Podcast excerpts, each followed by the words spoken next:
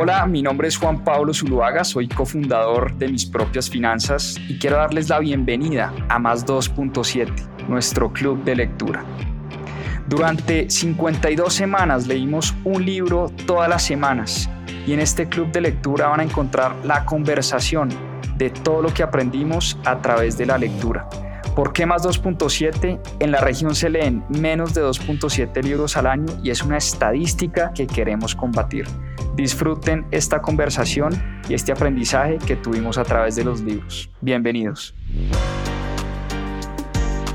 Bienvenidos a este club de lectura de mis propias finanzas. Hoy en Club de Lectura les tengo una propuesta interesante y es que nunca habíamos hecho un club donde no leyéramos un libro. Es primera vez en Club de Lectura que no vamos a hablar de un libro y me pareció interesante, les voy a decir por qué porque estuve leyendo el informe, y acá lo tengo impreso, el informe de perspectivas globales de inversión de BlackRock. Y me gustó tanto el informe, me pareció bastante completo, bastante profundo, creo que nos da unos muy buenos insights de cara a nuestras inversiones del 2024, que dije, bueno, ¿por qué no ensayamos este domingo a las 7 pm? y hacemos un resumen de ese informe de perspectivas financieras del 2024. Como les digo, primera vez que no hacemos un libro, pero igual, esto es un club de lectura, igual esto es un informe que estuve leyendo, entonces dije, bueno, ¿por qué no hacer este ensayo este domingo a las 7 pm para hablar además de uno de los temas que más me apasiona, que son las inversiones, que es la economía, la macroeconomía, en fin, entonces, pues vamos a ver qué tal sale este ensayo. Ustedes me contarán al final del resumen cómo lo vieron, si les es útil o no. Y vamos viendo si vamos involucrando no solamente libros, sino otro tema de lecturas interesantes que vayamos viendo por ahí. Bueno, como les dije, hoy vamos a ver el informe de BlackRock, Perspectivas de Inversión 2024, y es un informe que realiza BlackRock todos los años. Y me gustaría empezar este club de lectura pues hablando un poquito de BlackRock. Y es que para los que no saben, BlackRock es un gigante del mundo financiero. Es un verdadero titán en el mundo financiero. BlackRock es la empresa de gestión de activos, gestión de activos bajo manejo más grande del planeta. Es la empresa más gigante del planeta en cuanto a gestión de activos se refiere. Para darles un dato, BlackRock maneja 9 billones de dólares de activos bajo manejo. 9 billones de dólares. Esos son 9 trillions en inglés.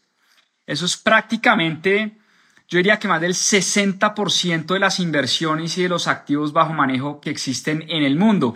Entre tres compañías, tres empresas, BlackRock, Fidelity y Franklin Templeton manejan el 96% de las inversiones en el mundo. Imagínense el poder que pueden llegar a tener estas tres compañías. Ahora, seguramente, y aquí les va la noticia, seguramente ustedes sin darse cuenta están hoy invertidos en BlackRock de alguna u otra manera, porque muchos de nuestros fondos de pensiones, fondos de pensiones obligatorios y fondos de pensiones voluntarios invierten en unos productos financieros, en unos vehículos financieros que se llaman los ETFs. Los ETFs. ¿Qué son los ETFs? Los ETFs, para explicárselos de manera, si se quiere, muy fácil, hagan de cuenta, son como unas bolsitas que empaquetan un montón de activos financieros. Y a través de esos ETFs yo puedo invertir, cualquier persona puede invertir en muchos activos al tiempo sin necesidad de comprar cada una de las acciones que están dentro de esa bolsita. Entonces, por ejemplo, un ETF que rastrea el S&P 500, el índice del S&P 500, el Standard Poor's 500. Es un ETF que rastrea el comportamiento de las 500 empresas de mayor capitalización bursátil en la bolsa, o sea, las 15 empresas más grandes del mundo. Entonces, Anteriormente, hace muchos años, yo para invertir en las 500 empresas más grandes del mundo tenía que literalmente comprar un pedazo de esas 500 empresas, cosa que era realmente imposible. Por allá en los años 70, un señor llamado John Bogle se inventó estos derivados financieros llamados los index funds o los ETFs, que empaquetaban un montón de activos al tiempo y le permitían al inversionista del común invertir desde bajo costo en muchos activos. Entonces yo hoy puedo invertir a través de un broker, a través de una plataforma, en un ETF que rastrea las 500 acciones más importantes. En otras palabras, con poco dinero y a bajo costo, o sea, desde 50, 100, 200 dólares, puedo invertir en un pedacito de Amazon, de Apple, de Google, de Tesla, de Johnson Johnson, de Unilever, de Starbucks, de Disney, de McDonald's y así las 500 compañías más grandes del planeta. Y hoy en día hay más de 5.000 ETFs en el mercado. 5.000 ETFs. Hay ETFs de energía renovable, hay ETFs de sectores puntuales, hay ETFs de bancos, hay ETFs de países enteros, hay ETFs de mercados emergentes, hay ETFs de inteligencia artificial, vamos a hablar un poquito de eso, en fin. Entonces, indirectamente, aquí les va la noticia, seguramente ustedes a través de sus fondos de pensiones están invirtiendo en algún ETF de esta compañía, en algún ETF de BlackRock, con seguridad están invirtiendo ustedes. Por eso es tan importante saber de inversiones, por eso es tan importante saber en dónde está invertido nuestro dinero. Y por eso quise traer al club de lectura el informe global de perspectivas económicas y perspectivas de inversión de BlackRock. Empecemos por la conclusión del informe, que me parece además muy al lugar. El informe nos dice que es hora de tomar el control de nuestras inversiones. Es un mensaje contundente. Nosotros tenemos que ser los dueños de nuestras decisiones financieras. Ya no es una alternativa entregarle nuestro dinero a un tercero y no tener ni idea ese tercero qué demonios está haciendo con nuestro dinero. Nuestras decisiones financieras son importantísimas y por eso si yo decido invertir por mi cuenta, yo tengo que aprender a invertir. Y si decido entregarle mi dinero a un tercero para que lo invierta, eso no es lavarme las manos y no tener ni idea qué están haciendo esas personas con mi dinero. Por el contrario, tengo que aprender y tengo que tener una gestión que ellos llaman gestión activa. En el 2024 la inversión pasiva ya no es la mejor alternativa. Tus inversiones Tienes que revisarlas, tienes que monitorearlas, tienes que evaluarlas, tienes que hacerle ajustes periódicos.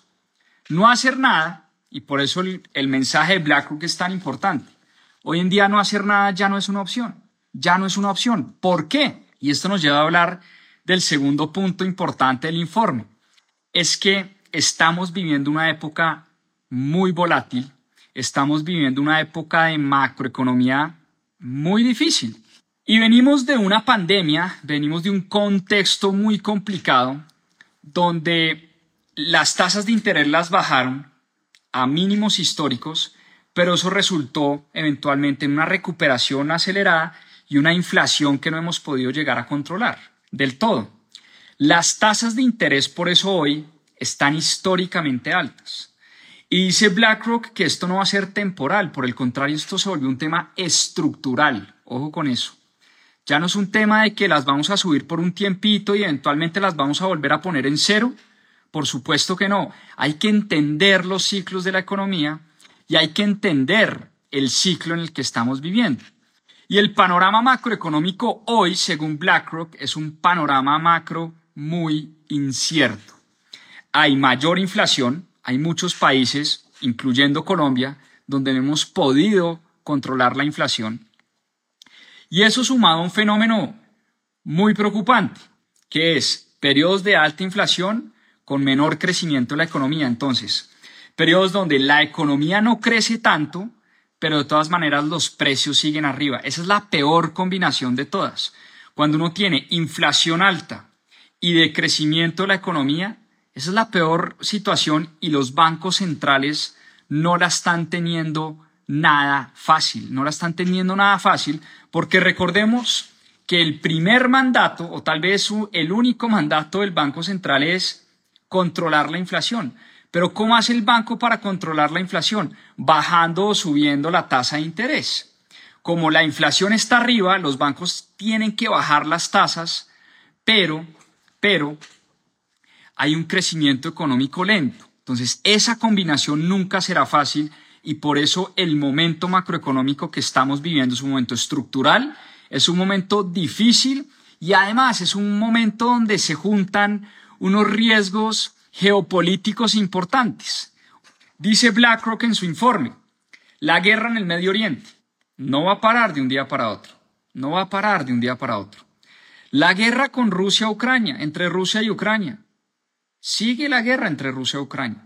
Eso ha traído unos problemas, obviamente no solo, no solo bélicos, por supuesto, no solo humanitarios, por supuesto, sino también económicos en las cadenas de suministro, energéticos, eso tiene implicaciones y eso se va permeando, no solo en Rusia, en Ucrania, sino en el mundo entero. Ahora, esos riesgos geopolíticos pues también traen oportunidades para ciertos países y aquí es donde empezamos a entrar en el tema de la gestión activa y entender por dónde nos pudiéramos meter nosotros para tomar mejores decisiones de inversión. Por ejemplo, Vietnam y México, dice BlackRock, que son dos países que se pueden beneficiar de muchas de las cosas que están pasando en el mundo.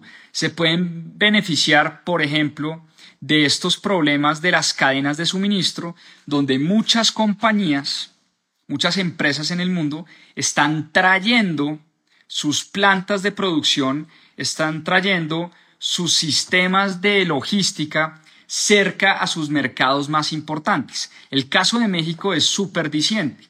México que es, se está convirtiendo en la fábrica de Estados Unidos y México además es un mercado importantísimo para Estados Unidos, pues muchas de las compañías en Estados Unidos están trayendo esas plantas que tenían en India, que tenían en Pakistán, que tenían en China, se las están trayendo para México. Y por eso México está capitalizando esos vientos de cola de un fenómeno que se llama el near shoring. El near shoring no es otra cosa que la relocalización de las cadenas de suministro, de las plantas de producción de muchas empresas en el mundo. Y por eso dice BlackRock México seguirá capitalizando esos efectos del nearshoring y ve con muy buenos ojos las inversiones en México para que empecemos a tomar nota. Otro dato interesante de temas de geopolítica. Este año será un año histórico de elecciones en el mundo. Yo no tenía ni idea, solo hasta que leí el informe de BlackRock, pero yo no sabía que en el 2024 la mitad del planeta, oíganme bien a esta cifra, la mitad del planeta estará votando por nuevos presidentes, nuevos líderes y nuevos mandatarios, incluyendo la economía más importante del mundo, Estados Unidos. Tenemos elecciones este año en Estados Unidos y eso es un dato que obviamente no podemos dejar pasar de vista. Las elecciones en Estados Unidos marcarán un punto importantísimo en la geopolítica, en la economía, en la distribución de, fuerzas, sobre todo políticas en el planeta. Ahora, ¿cómo se están perfilando las elecciones de Estados Unidos, aunque, faltan todavía siete, ocho meses para las elecciones, que son en el mes de noviembre? Eh, pues bien, por el lado de los republicanos, claramente sabemos que el candidato va a ser Donald Trump. Eh, ya eh, DeSantis eh, se retiró de la campaña y seguramente el candidato será Donald Trump. Y Donald Trump, dicen muchos analistas y expertos políticos, al enfrentarse a Joe Biden, es muy probable que Trump le gane la presidencia a Joe Biden por lo menos como se están perfilando, vuelvo y repito, falta mucho tiempo, nadie tiene la bola de cristal, no tenemos ni idea quién va a ser el próximo presidente de Estados Unidos. Pero en un escenario entre Biden y Trump, dicen los expertos políticos, por lo menos lo que he podido leer, es que Trump le daría una paliza a Joe Biden, paliza inminente. Ahora, ¿qué pasa? Nadie suelta el poder fácil. Si ustedes vieron la semana pasada, Janet Yellen, Janet Yellen, recuerden ustedes, fue exdirectora de la Reserva Federal, hoy en día trabaja en la Tesorería de Estados Unidos. Janet Yellen está pidiendo a la Fed que baje las tasas de interés supuestamente para reactivar el mercado inmobiliario. Ahora, dicen muchos que lo que está pidiendo Janet Yellen es una bajada de las tasas de interés, reactivar la economía, que vuelvan y suban las acciones, vuelva y haya más empleo en Estados Unidos, las empresas empiecen a endeudar más, haya más espacio para el endeudamiento en las personas, empresas y en el país como tal, y que la economía se fortalezca de cara a esas elecciones. Ya viene es del Partido Demócrata, del partido Joe Biden, y obviamente detrás de ese pedido de Yellen está claramente un apoyo y lo que está tratando es de salvar esa presidencia que ven muchos demócratas como perdida frente a Trump. Entonces, muy importante, muy importante saber y estar pendientes de qué va a pasar con esas elecciones de Estados Unidos, pues que están para alquilar, alquilar balcón como siempre, sobre todo hoy en día en una polarización cada vez más grande, cada vez más grande, se ve esa polarización entre demócratas y republicanos cada vez tirando hacia los extremos y eso no solo está pasando en Estados Unidos, sino que pasa en la política a nivel mundial. Esto de los riesgos geopolíticos y los riesgos macroeconómicos no son del todo malas noticias. Por el contrario, dice BlackRock, que hoy en día vivimos en un mundo 100% globalizado. Es un mundo interconectado y es un mundo donde tú ya no puedes pensar únicamente en tu país de origen los colombianos no podemos pensar invertir únicamente en Colombia. Eso es un absurdo según BlackRock. Lo mismo el estadounidense no debería pensar únicamente en invertir en Estados Unidos. Ya no es suficiente, nos dice BlackRock, con invertir en tu país natal. Y les doy un ejemplo. Japón, que uno diría, ¿y yo cómo demonios hago para invertir en Japón? Pues bien, Japón es uno de los mercados a los que BlackRock más le tiene fe. Japón, recordemos, venía de unas décadas perdidas, venía de 20, 30 años perdidos. La bolsa de Japón no hizo absolutamente nada durante 30 años. Es un país que se estancó, un país que crecía al 1, 2% a lo sumo, un país que está altamente endeudado, un país que venía teniendo un envejecimiento de su población muy complicado. Pues bien, las bolsas en Japón se vienen recuperando, las utilidades que están generando las empresas en Japón están robustas y por eso Japón es uno de los países en los que dice BlackRock uno debería estar invertido. Uno debería estar invertido. Hay buenas valoraciones. Hay compañías que se valoran por debajo de su valor intrínseco. Como les dije, hay crecimiento en las utilidades de las empresas japonesas. No vayamos muy lejos. Uno de nuestros grandes ídolos del que hemos hablado muchísimo acá en mis propias finanzas, Warren Buffett anda invirtiendo en Japón, anda buscando empresas en Japón. Ahora, si los grandes inversionistas, si Buffett, si BlackRock están metidos en Japón, están viendo Japón como una buena alternativa de inversión, ¿valdrá la pena nosotros revisar tener inversiones en Japón? Ahora uno dice, uno es de Colombia, ¿yo cómo hago para invertir en Japón? La buena noticia es que hoy se puede invertir en Japón en uno de estos vehículos que les mencioné al principio hay ETFs que rastrean las 20, las 30, las 100 compañías más importantes, más importantes de Japón. Hoy en día se puede invertir en las compañías más importantes de Japón y cualquiera de nosotros lo puede hacer a través de un broker, a través de una comisionista que tenga uno de estos ETFs de BlackRock. BlackRock tiene varios ETFs que invierten en Japón y si uno le interesa y si uno sigue y si uno estudia, uno empieza a ver que en Japón puede ser una gran alternativa y que Japón puede pesar un porcentaje importante dentro de mi portafolio de inversión. Bueno, ahora, dentro de los, vuelvo repito, dentro de los países desarrollados, Japón el de mejor perspectiva. Sin embargo, BlackRock prefiere y se inclina por los mercados emergentes. No es tan optimista con los mercados desarrollados, no es tan optimista eh, con los mercados desarrollados. ¿sí? Cuando hablo de mercados desarrollados, estoy hablando de Estados Unidos, Francia, Alemania. Dentro de los mercados desarrollados, Japón es el que se ve con mejores perspectivas. Pero a BlackRock le gustan más, le gustan más los mercados emergentes. ¿Cuáles son los mercados emergentes? India, Indonesia, Brasil, México, Incluso Colombia podría uno meterlo dentro de las canastas de mercado, dentro de la canasta de mercados emergentes. Entonces, BlackRock tiene una preferencia por estos mercados emergentes. Por ejemplo, ya vamos a hablar de las megafuerzas.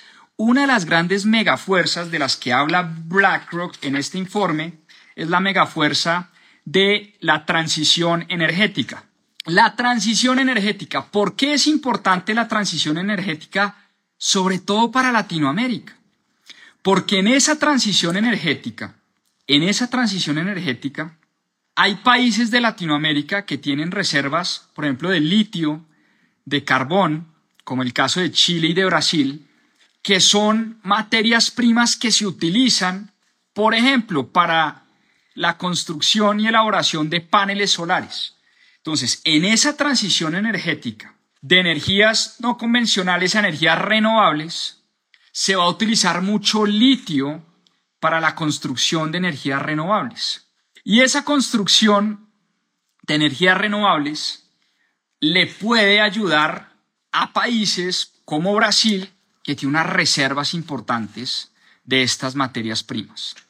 Otros de otro de los beneficiados, ya lo hablamos, México. México se va a beneficiar del nearshoring, de, también de esa transición energética y de compañías que quieran trasladar sus plantas de producción a México y México se está beneficiando de estas nuevas tendencias y como les digo, los riesgos macroeconómicos y los riesgos geopolíticos también traen unas oportunidades importantes. Y por eso dice BlackRock la importancia de la gestión activa. Y yo quiero recalcar este mensaje que hablamos al principio. Oportunidades en gestión activa. Esos riesgos macroeconómicos traen oportunidades para las personas que estemos pendientes de lo que pasa en el mundo. Las personas que estemos gestionando nuestro portafolio y nuestro patrimonio activamente. Miren, ya no es una opción uno darle el dinero a un fondo de pensiones para que ese fondo de pensiones lo invierta sin uno saber en qué está invertido el dinero. Esa es la peor decisión financiera que podemos tomar. O darle nuestro dinero a un banco para que el banco lo invierta y que uno no sepa en qué está invirtiendo ese banco. Eso es una decisión muy mala, muy equivocada.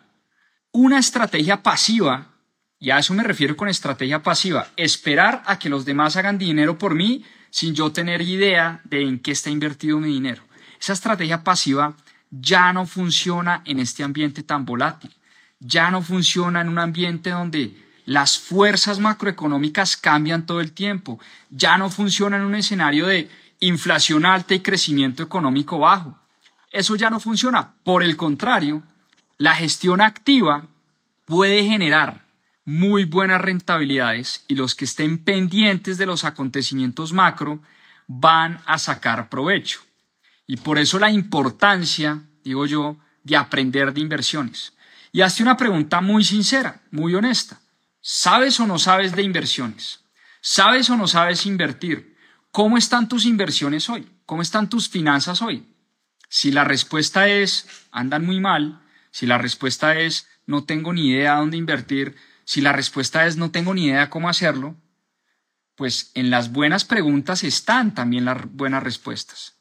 Más bien es qué tengo que hacer para aprender, qué libro me puedo leer, a qué cuentas tengo que empezar a seguir, qué informes tengo que empezar a descargar, de qué tengo que estar pendiente, qué tipo de mentores puedo traer a mi vida que me enseñen sobre este mundo de las inversiones porque no puedo esperar resultados distintos, como hemos dicho siempre, y lo veíamos la semana pasada con el libro del doctor Joe Dispensa, no puedo esperar resultados distintos haciendo lo mismo. La misma mente que me trajo a donde estoy hoy no puede ser la mente que me saque de una situación financiera compleja. Es imposible. La misma mente que te trajo a una situación financiera difícil hoy no puede ser esa misma mente que te saque de esa situación financiera difícil. Entonces, ojo con esto, porque si tus finanzas no andan bien, si tus inversiones no andan bien, el 2024 es el año para que te pongas las pilas y te pongas a invertir. Bueno, sigamos con el informe. Inteligencia artificial, la palabra de moda, una de las palabras más buscadas en Google. Obviamente el informe de BlackRock tenía que hablar de inteligencia artificial.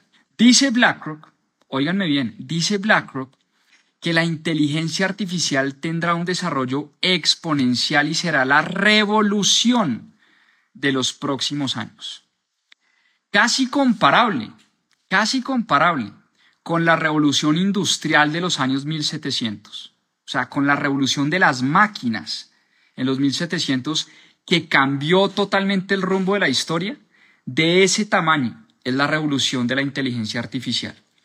Y por eso la recomendación de BlackRock es, tenemos que entender de qué se trata esta revolución. Vuelvo a lo mismo, si no tenemos ni idea qué nos puede traer esta revolución industrial, empecemos por leer, aprender, ver videos, hablar con mentores, hablar con expertos, tratar tratar de interiorizar hacia dónde nos puede llevar esta revolución de la robótica, esta revolución industrial, esta revolución de los computadores. Las acciones de tecnología, las empresas de tecnología que le apunten a, a la inteligencia artificial, tienen una muy buena perspectiva a futuro y ahí hay que estar, ahí hay que estar. Ahora, ustedes me estarán preguntando, bueno, ¿y cómo invierto en inteligencia artificial? ¿Qué hago yo para invertir en inteligencia artificial? Hay varias maneras. Les voy a dar dos maneras para invertir en inteligencia artificial. Por un lado, uno puede invertir directamente, y esa es la, la maravilla de la bolsa de valores, uno puede invertir directamente en empresas que le estén apuntando y le estén apostando duro a la inteligencia artificial. Les pongo un ejemplo pues muy concreto.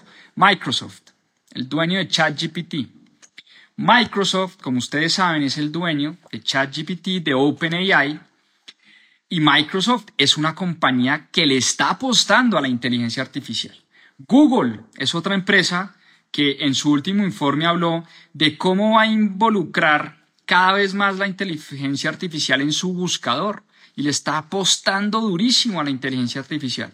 Entonces yo puedo, desde mi broker en línea, comprar acciones de Microsoft, comprar acciones de, Google, esa es una forma. Digamos que de alguna manera estoy comprando un pedacito, comprando un pedacito de una empresa que le apuesta duro a la inteligencia artificial. Esa es una forma.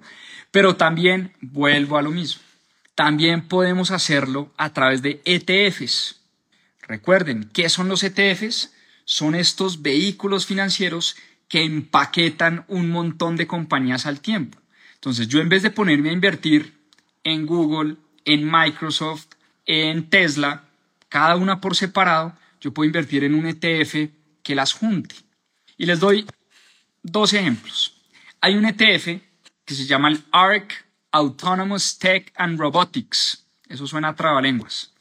Pero ARC es una compañía de inversiones de una señora llamada Cathy Wood y dentro de los ETFs que tiene ARC, hay uno específicamente, que es el ARC-Q.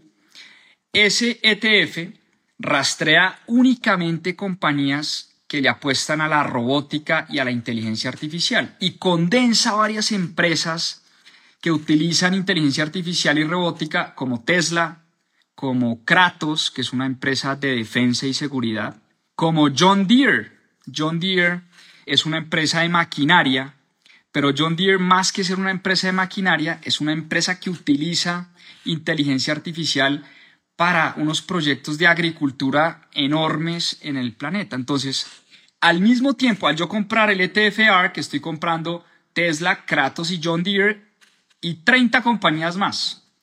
Ese ETF se llama el ARC-Q, es el ETF de robótica y Autonomous Tech y es un ETF en el que se puede invertir en inteligencia artificial. BlackRock también tiene su ETF de inteligencia artificial. Creo que tiene varios, pero uno de los ETFs más renombrados de BlackRock de inteligencia artificial se llama el iShares Robotics and Artificial Intelligence. Su mismo nombre lo dice. Al yo invertir en el iShares Robotics and Artificial Intelligence, estoy invirtiendo en más de 30 compañías que BlackRock ya ha escogido con su equipo de inversionistas, que son compañías que le apuestan muy duro a esta nueva tendencia de la inteligencia artificial. El ticker de ese ETF es el IRBO, IRBO, IRBO, iShares Robotics and, and Artificial Intelligence. Como les digo, una forma es analizando compañías puntuales, otra forma es a través de los ETFs que se han vuelto unos productos buenos, bonitos y baratos. Buenos porque empaquetan muchas compañías y baratos porque hoy en día pues es muy barato invertir realmente en estos ETFs. Son ETFs que cobran muy poco. BlackRock le apuesta al volumen, 9 billones de activos bajo manejo, eso son 9 trillions, eso es una barbaridad de dinero de activos bajo manejo. Y entonces, por supuesto, ellos pueden darse eh, el lujo, si se quiere, de cobrar bajas comisiones. Bueno, vamos recapitulando. Momento difícil, momento macro complicado, inflación arriba, crecimiento bajo, tensiones geopolíticas, tensión geopolítica en China y Taiwán, guerra Rusia-Ucrania, guerra en el Medio Oriente, elecciones en Estados Unidos. O sea, estamos viviendo un ambiente de mucha tensión, de muchísima tensión. Ahora, la pregunta es, con este ambiente de tensión, este ambiente macro difícil, este ambiente geopolítico difícil, la pregunta que todos nos estamos haciendo es, ¿en qué invertir entonces?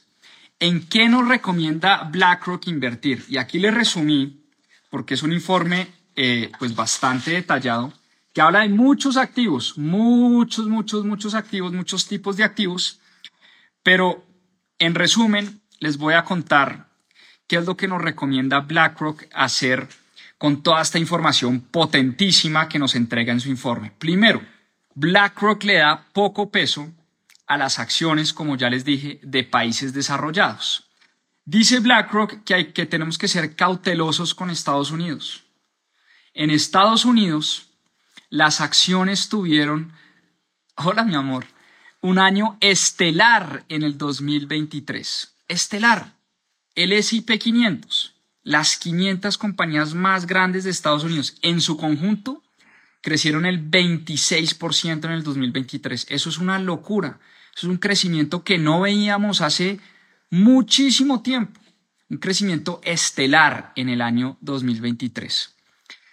Ahora, como el precio de esas acciones subió tanto en tan poco tiempo, dice BlackRock que hay que ser cautelosos, porque no todo sube eternamente y nuevamente no todo baja eternamente. Entonces, como las acciones de Estados, en Estados Unidos, la acción de Tesla, de Google, de Amazon, de Microsoft, de, bueno, todas las acciones de Starbucks, de McDonald's, de muchas compañías, se dispararon. BlackRock dice que tenemos que ser cautelosos con Estados Unidos porque, porque Estados Unidos ha tenido un crecimiento muy importante en el último año. Las acciones y las compañías en Estados Unidos se dispararon, el mercado viene bollante, la, eh, el desempleo está muy bajo, Estados Unidos está logrando controlar la inflación sin necesidad de hacer bajas eh, importantes en su tasa de interés, que eso es perfecto, porque baja la inflación sin necesidad de volver a bajar la tasa eh, al 0%, ¿no? Al 0%. Entonces, Ojo con las acciones en Estados Unidos, cuidado porque muchas pueden estar sobrevaloradas y obviamente, obviamente, cuando uno compra muy caro, seguramente la rentabilidad va a sufrir. Recordemos que aquí es una apuesta de doble vía, comprar muy buenas empresas, pero también a muy buen precio. Yo puedo comprar acciones de Apple. Apple es una empresa espectacular, maravillosa que seguramente seguirá teniendo un rol importantísimo en los próximos 50 o 100 años. Es una empresa increíble. Todos queremos productos Mac, todos queremos productos Apple, todos queremos AirPods, todos queremos iPhones, en fin. Es una empresa donde la gente hace filas enteras para comprar un producto de Apple. Pero si yo compro la acción de Apple cuando está muy cara, seguramente no voy a tener buenas rentabilidades. Por eso es un juego de doble vía. Buenas acciones a buen precio. ¿Listo? Segundo, a BlackRock, sin embargo, dentro del mundo de las acciones hay dos tipos de sectores que le gustan mucho a BlackRock. Ya hablamos de uno, inteligencia artificial y empresas financieras.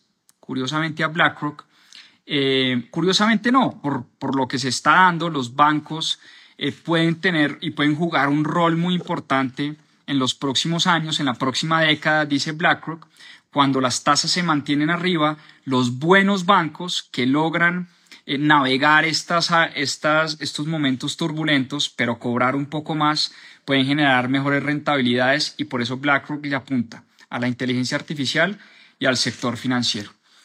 ¿A qué más, a qué más le apunta BlackRock? El crédito privado. Esta es bien interesante, pero también es, es difícil. Hay espacio para muchas empresas que prestan dinero que no necesariamente son bancos. Hay mucha gente que se queda por fuera del sistema financiero tradicional. Hay muchas empresas que toman crédito no de bancos, sino de empresas que se dedican a prestar. Entonces, con un, en un panorama de tasas altas, se pueden encontrar buenas rentabilidades en empresas dedicadas al crédito privado. Esto es lo que se conoce como fondos de capital privado o empresas de capital privado que toman ese capital para prestarlo. Un caso, por ejemplo, pueden ser las libranzas, empresas de libranzas, que no son bancos, pero lo que hacen es prestar dinero, prestar dinero fuera de la banca tradicional y esas compañías, dice BlackRock, pueden llegar a tener buenas rentabilidades. ¿Cuál es el problema? Generalmente este tipo de inversiones no son para todo el mundo, no son fáciles de encontrar, son, son inversiones cerradas en estos fondos de capital privado y son poco líquidas. Bueno, bienes raíces, no hemos hablado de bienes raíces, muy interesante y es uno de los sectores, tal vez el sector que más me gusta. No sé si ustedes saben, pero yo me muevo en el sector de bienes raíces, yo soy constructor y desarrollador y por supuesto me encantan las inversiones en bienes raíces.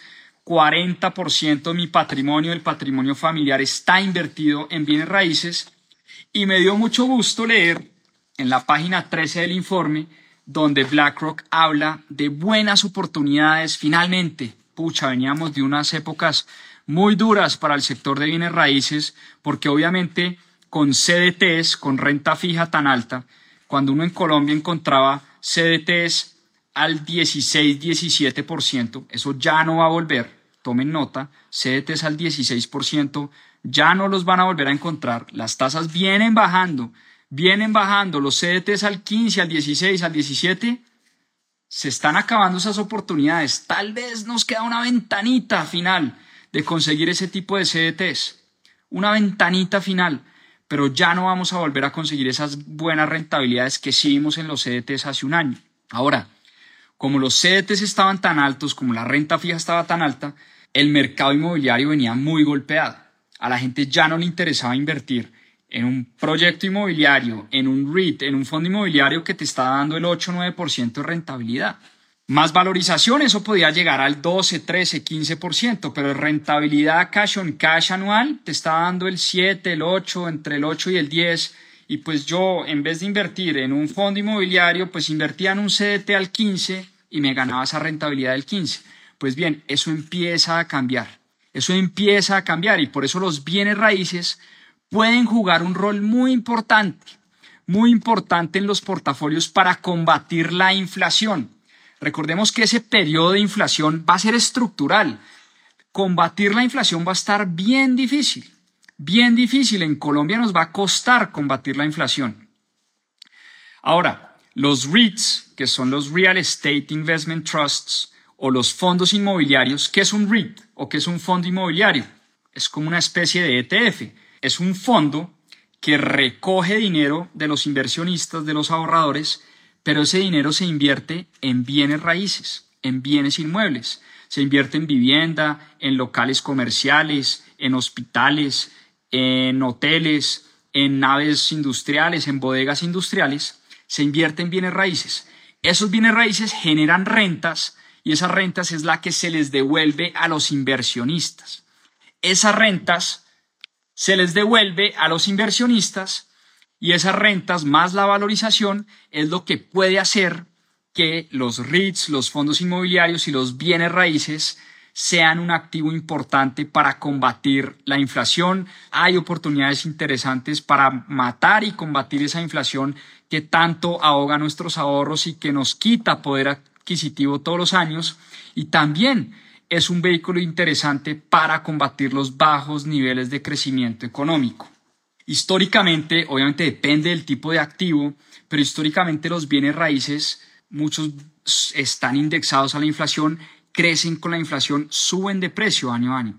Difícilmente uno encuentra vivienda hoy que valga menos de lo que valía hace 10 años. Muy difícil, a menos pues de que uno esté en un sector muy golpeado, en una ciudad o no sé, tiene que pasar algo extraordinario para que los bienes raíces no aumenten su valor en el tiempo. Un buen proyecto, bien desarrollado, bien construido, con una buena constructora, puede ser un proyecto que gane valor en el tiempo y que además se rente fácil y se rente bien. Entonces, esa rentabilidad mensual y anual, sumado a la valorización, ya le empieza a ganar a la inflación, ya le empieza a ganar a los CDTs, ya le empieza a ganar a las fiducuentas, a los productos de renta fija, ya nuevamente los bienes inmuebles serán, creo yo, y estoy de acuerdo con BlackRock, una gran alternativa de inversión. Dos mercados interesantes para revisar.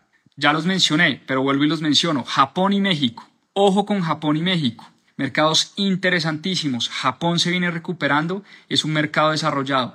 Y México es un mercado emergente donde todavía hay muchas posibilidades de crecimiento. Estuve leyendo un informe de mi gran amigo y gran inversionista Javier Morodo, mexicano, que decía que muchas de las empresas en México hoy en día están muy subvaloradas todavía. Aun cuando la bolsa mexicana creció el 34% el año pasado, empresas como el mismo Pinfra, que es una fibra en México, un fondo inmobiliario en México, Cemex, Grupo Bimbo, Grupo México, en fin, hay muchas compañías que todavía se cotizan por debajo de su valor. De hecho, GBM, que es la empresa financiera, una de las empresas financieras más importantes en México, está promoviendo mucho el mercado mexicano y ve con muy buenos ojos esas acciones en México y BlackRock lo reitera. Entonces lo dice BlackRock, lo dice Javier Morodo, lo dice GBM, empieza uno a ver que en México se pueden dar muy, muy buenas oportunidades. China, vámonos para China. ¿Qué nos dice BlackRock sobre China? Pues bien, al igual que en Estados Unidos, con China también tenemos que tener cautela. Cautela con China. En China hay grandes oportunidades. ¿Por qué? Porque China ha estado muy golpeado últimamente. El año pasado para China fue un año malísimo. Los ETFs de China cayeron, la economía de China creció al 5% cuando era una economía acostumbrada a crecer a doble dígito. Acciones como JD.com, Alibaba, Tencent, son acciones que están muy golpeadas, muy golpeadas, cotizándose a precios del 2017-2018, a precios de hace 5, 6, 7 años. Imagínense eso, uno comprar una acción hoy a lo que valía en el 2017-2018 hace 5, 6, 7 años, aun cuando la empresa ha doblado su patrimonio, mejorado su flujo de caja, aumentado su mercado, China está muy golpeada por dos razones principales. Primero, bueno, varias razones, les voy a dar tres. Primero, un mercado inmobiliario muy golpeado. La pandemia le dio durísimo a China y China es muy radical. Recuerden que en China todavía tienen fronteras cerradas. En China todavía tienen a la gente encerrada y no la dejan salir. En China todavía siguen utilizando tapabocas en el día a día. O sea, es un mercado todavía muy controlado, obviamente, por, por cuestiones políticas, y eso ha afectado bastante el crecimiento de China. Tuvo una quiebra muy grande de dos de sus grandes compañías del sector inmobiliario, pero además hay una tensión geopolítica con Taiwán que ustedes han visto en las noticias, hay una tensión grande con Taiwán. Entonces, eso ha hecho que China no crezca a lo que crecía en los últimos años, que crecía a doble dígito. China el año pasado creció al 5%, que eso obviamente para Estados Unidos estelar, para China no tan bueno. Y otro tema, otro tema que le preocupa también mucho a BlackRock es el envejecimiento de su población. China tiene una población que se está volviendo vieja. Es una población que se está volviendo vieja. Y eso hace que el crecimiento económico se ralentice. Entonces, hay riesgos geopolíticos, hay crisis con Taiwán, hay envejecimiento de su población, pero también, también, no podemos dejar de lado, China sigue siendo la fábrica del mundo, China sigue siendo una economía importantísima, la segunda más grande del planeta, China, después de India, es el país más poblado del planeta. O sea, China no la podemos dejar de lado y yo, yo soy de los que creo que en China hay muy buenas oportunidades. Por ejemplo, una empresa como Alibaba Yo personalmente le creo muchísimo a esa compañía. Ahora, mucha gente me dice, sí, pero es que el riesgo legal, el, la incertidumbre política, la incertidumbre de Xi Jinping, en fin, obvio, hay muchas incertidumbres, pero pues eso son las inversiones, ¿no? Sopesar riesgo, posibilidad y aumento de rentabilidad. Cuando yo veo una empresa como Alibaba, que en su balance tiene un montón de dinero disponible, quieto en su balance, pero además produce caja para casi que recomprar todas las acciones que se cotizan hoy en, la bolsa por Alibaba en unos tres o cuatro años, yo digo, Dios mío, esto es una compañía, esto es una máquina de hacer dinero, una máquina, una máquina de hacer dinero, literalmente hablando, que está siendo muy golpeada por esa incertidumbre política, incertidumbre legal, incertidumbre de todo tipo. Entonces, Claro, ahí es donde uno sopesa. Obviamente uno no va y le mete el 100% de su patrimonio a la acción de Alibaba. Pues eso sería un absurdo. Por eso no hay que violar el principio número uno de, la, de las inversiones, que es la diversificación. Pero si uno quisiera apostarle a China como un mercado interesante, uno puede nuevamente hacerlo a través de acciones puntuales como Alibaba, como JD, como Tencent, o a través de ETFs que rastrean 20, 30, 50, 70 compañías del mercado en China. Entonces, muchas formas de invertir si uno quiere estar ahí. Otra inversión interesante según BlackRock, los bonos de corto plazo. Bonos del tesoro de corto plazo, aprovechando ese último periodo de tasas altas. La gente ya está viendo que de pronto los bonos a largo plazo no van a ser tan rentables porque eventualmente las tasas van a empezar a bajar pero los bonos de corto plazo BlackRock los ve como una buena alternativa. Otro mercado muy interesante para BlackRock, el mercado de India. India es una economía demasiado interesante como para ignorarla. India acaba de pasar a China como el país más poblado del planeta. India es un país que le ha invertido en los últimos 20 años a tecnología y a educación. Miren, váyanse a cualquier gran universidad del planeta, Stanford, Harvard, MIT, Yale, Princeton, cualquiera, cualquier universidad importante, grande en el mundo, está lleno de personas de la India.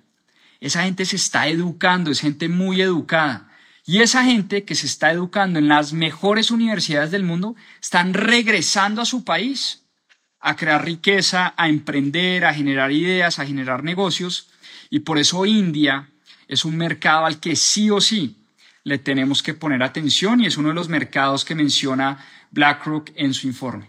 Para recapitular y ya para cerrar, ya para cerrar, la inversión pasiva ya no es la mejor alternativa. Ya no es una opción que a uno le vaya bien en las inversiones haciendo nada, esperando, cruzándose de brazos, entregándole mi dinero a un fondo de pensiones, entregándole mi dinero a un banco entregándole mi dinero a un asesor financiero sin yo tener idea de lo que está haciendo ese asesor financiero, ese banco, ese fondo de pensiones con mi dinero. Eso ya no es una alternativa, ya no es una opción. Tenemos, tenemos, es mandatorio aprender sobre inversiones. Tenemos que responsabilizarnos por las inversiones que hacemos. Miren, el dinero es demasiado difícil de conseguir como para dejarlo en manos de un tercero y uno no saber ese tercero en qué está invirtiendo mi dinero. Eso es un error enorme. O sea, ese error no lo podemos seguir cometiendo. Y por eso BlackRock empieza, empieza el informe diciendo, la primera página del informe es ese. Hay que tomar el control de nuestras inversiones. Active Approach, dice, es crucial para maximizar los retornos de nuestras inversiones en este entorno volátil. Hay que, hay que, qué pena la traducción, tenemos que ser proactivos. No podemos seguir invirtiendo en un solo activo. Tenemos que diversificar y tomar las riendas de nuestras decisiones. Me encantó el informe y por eso se los quise compartir y me perdonan muchos que de pronto me criticaron la decisión que como así, que hoy no hay libro, que hoy, hoy es un informe. Quería probar, espero de verdad les haya gustado y espero de verdad estas ideas, estas ideas que les solté del informe de BlackRock nos ayuden a pensar, nos ayuden a reflexionar, nos ayuden a entender cómo podemos diversificar nuestras inversiones, en qué más podemos invertir, qué tanto debería pesar cada activo dentro de mi portafolio. ¿Será que yo quiero bienes raíces? ¿Será que yo quiero acciones globales, acciones en Colombia, una combinación de todo? En fin, quería de verdad compartirles este informe porque a mí me está ayudando mucho, porque en este momento me estoy sentando con Caro, con Caro mi esposa. En estos últimos días nos hemos sentado a revisar, bueno, qué queremos hacer, cómo queremos diversificar nuestro patrimonio, cómo queremos atomizar el riesgo, cuidar las inversiones, cuidar el dinero de la familia, proteger eh, la caída, en fin. Estamos haciendo como esa reflexión y este informe, por lo menos a mí personalmente, me ayudó mucho a tener una perspectiva y un panorama global. Espero ustedes también les haya ayudado y bueno, un ejercicio eh, nuevo, distinto aquí en Club de Lectura. Siempre, siempre, siempre habíamos hecho libros. Es la primera vez que hacemos un informe de perspectivas económicas. Espero les haya gustado, espero les haya servido para tomar o les sirva para tomar mejores decisiones de inversión. Y acá seguiremos todos los domingos. Pero la próxima semana vamos con el libro de Morgan Housel, Same as Ever, igual que siempre. Morgan Housel es el autor de Psicología del Dinero, me encanta ese autor y me estoy leyendo un libro que me regaló un gran amigo, Juan Suárez, y me dice pues que le encantó el libro, yo me lo estoy empezando a leer, llevo tres páginas del libro, lo voy a empezar a leer hoy y el próximo domingo vamos con Morgan Housel, el autor de Psicología del Dinero, con su libro Same as Ever, igual que siempre, Same as Ever, segundo libro de Morgan Housel, estoy seguro les va a encantar. Nos vemos el otro domingo 7 pm. Les mando un fuertísimo abrazo. Vamos a sacarla del estadio, a romperla esta semana y ojalá este informe de perspectivas económicas de BlackRock les ayude a tomar mejores decisiones de inversión. Abrazo fuerte, feliz semana, como decimos acá siempre, a seguir aprendiendo.